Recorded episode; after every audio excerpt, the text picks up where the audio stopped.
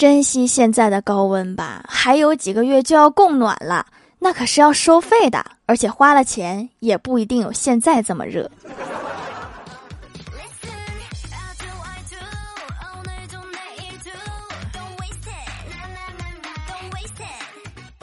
Hello，喜马拉雅的小伙伴们，这里是糗事播报周二特萌版，我是你们萌豆萌豆的小薯条。我每次学习的时候，时间都仿佛静止了，以为自己学了两个小时，一看时间才过去五分钟。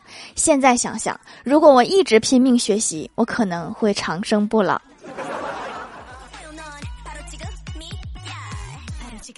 我哥读大学那会儿比较轻狂，喜欢染黄毛、戴耳钉。现在工作几年之后成熟了，也就恢复正常了。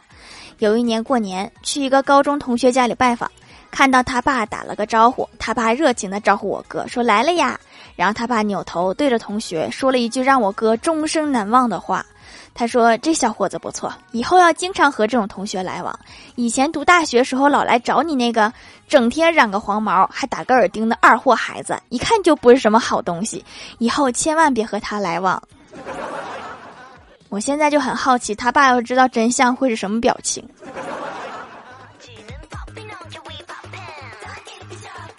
我哥刚才和女友下象棋，女友走出了令人费解的一步，然后我哥就问他：“你要宝马汽车吗？”他两眼放光说：“要，你给我买吗？”下次记得说“车”，象棋里都是“车”，没有车。前几天和一个很久没见的朋友吃饭，然后我就问他：“你现在做什么呀？”朋友说：“我自己做生意。”我说：“做哪一块儿啊？”朋友说：“涉及的范围很广，木材、钢材、纸材、材料和电器等。”我感叹的说：“牛啊！以前看不出来，现在能耐大的很呐。”然后朋友笑着说：“过奖过奖，其实俺就是收废品的，这是我听过行业里最高级的名头了。”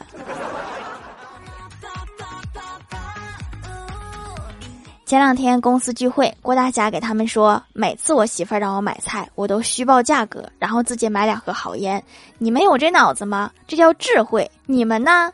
同事们淡定的说：“我们自己有钱，都自己买。”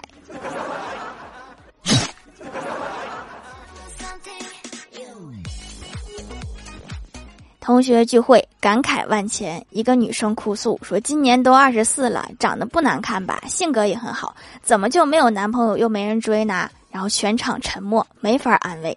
这时，一个二货来了一句说：“那是因为你还是不能够正确的认识自己。”滚犊子！中午我们去食堂吃饭，旁边坐着两个情侣，卿卿我我，互相喂饭。李逍遥和郭大侠就有点待不下去了，但是他们什么也没有说。不久，情侣自己主动离开了，因为他们也开始互相喂饭。我都坐不住了，我也想走。公司新来一个应聘的，怪兽兽问他说：“你大学学的什么专业呀？”应聘者说：“计算机呀。”怪兽点头说：“哦，你大学很贪玩吧？”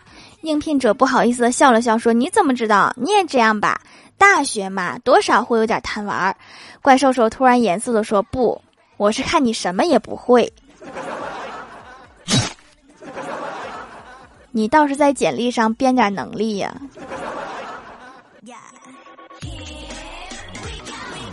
郭大侠晚上睡觉玩手机，有一只小虫子一直在手机屏幕上飞，按了半天也没能按死。这时郭大嫂说：“你玩啥呢？给我下一个。”然后郭大侠接过老婆的手机，把自己的屏幕关掉，小虫子就顺利的吸引到郭大嫂的手机屏幕上。郭大侠对老婆说：“就一条命啊，省着点玩。”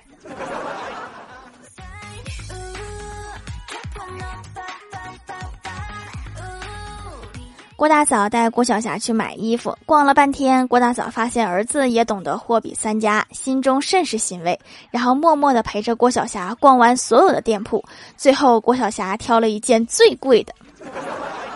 原来要选的是一个最贵的呀。去表姐家串门，表姐跟我讲，她最近在教育培养三岁的儿子把东西放回原位的习惯。然后就在刚刚，他儿子把地上的头发捡起来，轻轻放到了表姐的头上。这孩子是不是培养大劲儿了？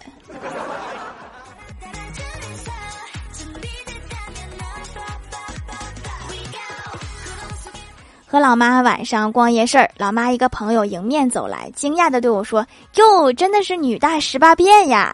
我顿时心里一暖，谁知道他后面来了一句：“小时候长得多好看呀！” 你怎么和书上说的不一样呢？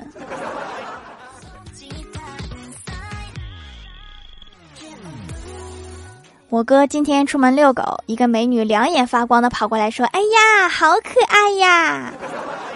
我哥笑着说：“你这么喜欢宠物的话，送给你吧。”然后美女又惊又喜的点点头。于是我哥把狗绳一放，对狗狗说：“再见了，主人。”所以你才是那个宠物是吗？你是要把自己送给小姐姐是吗？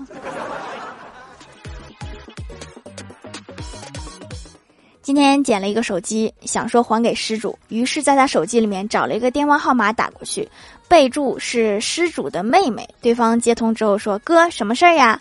我说：“你是这个手机主人的妹妹吗？你哥的手机我捡到了。”他听后之后说：“哦，你等一下。”然后就把电话给挂了。大约一分钟之后，电话响了，我一接就听对方是个女的，说：“哥，你的电话找到啦。”我知道呀，就是我捡的呀。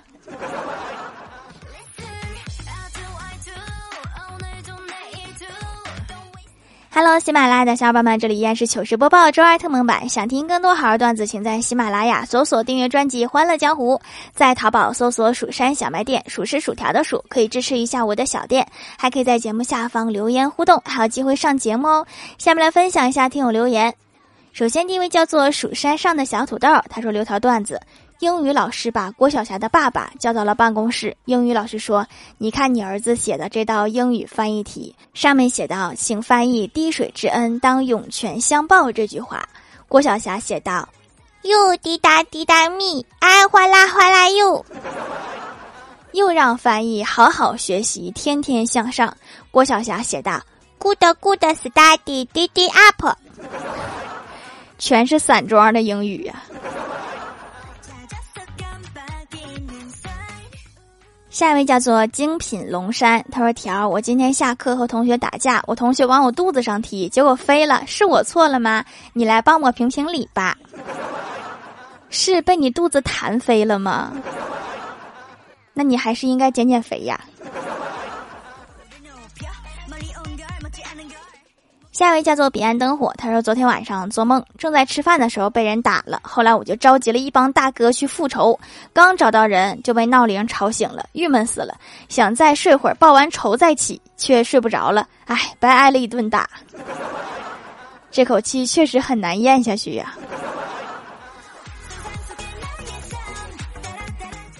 下一位叫做吃素哥哥，他说手工皂长期使用者，第一次买这家皂主要用来改善皮肤暗沉的问题，用一段时间皮肤会变得通透。妹妹敏感肌送了他一块，用上也不会过敏，效果不错，用完打算回购。敏感肌能用的护肤品太少了，表示同情。下一位叫做薯条酱，别拖鞋，自己人。他说切洋葱的时候，我总是闭着眼睛，以为这样就不会流眼泪了。但当我切到手的那一刻，还是流眼泪了，哇哇大哭，哭出声的那种。要不咱还是睁着眼睛切吧。下一位叫做阿慈超乖，他说：“条条为什么不读我的评论啊？一个刚刚穷游中国的印度特工回国后，向组织上汇报，我在中国深深感受到了对我们的敌意，战争似乎不可避免。中国每一个城市，几乎每一条街道都明目张胆地贴着标语，上面的内容让我不寒而栗：打印、快速打印、二十四小时打印、激光打印、批量打印。尤其值得警惕的是，双面打印很有可能与巴基斯坦有关。”多虑了呀，亲。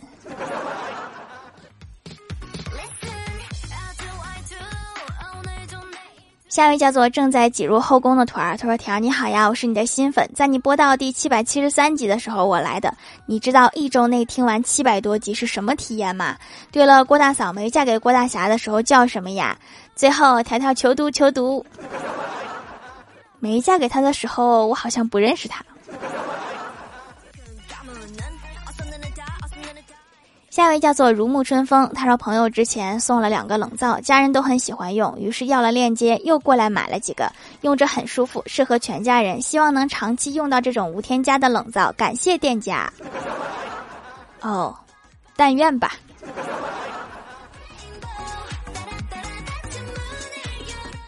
下一位叫做薯条姐姐五二零，她说没抢到沙发、椅子、凳子，可以来我这儿，我还有几张地毯，为了以防万一，还把床搬来了。哎，那个谁，你别把我被子拿走啊！这是来这打地铺了吗？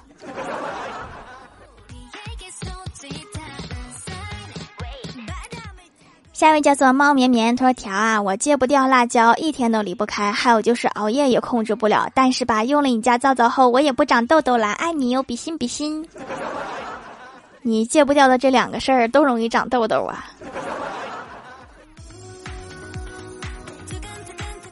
下一位叫做 “Hello 未燃烟火”，他说：“感觉我现在的精神状态变化好大。我以前是有本事让狂风暴雨来得更猛烈些吧，现在完全变了，让苍天知道我真的认输，开始摆烂了是吗？”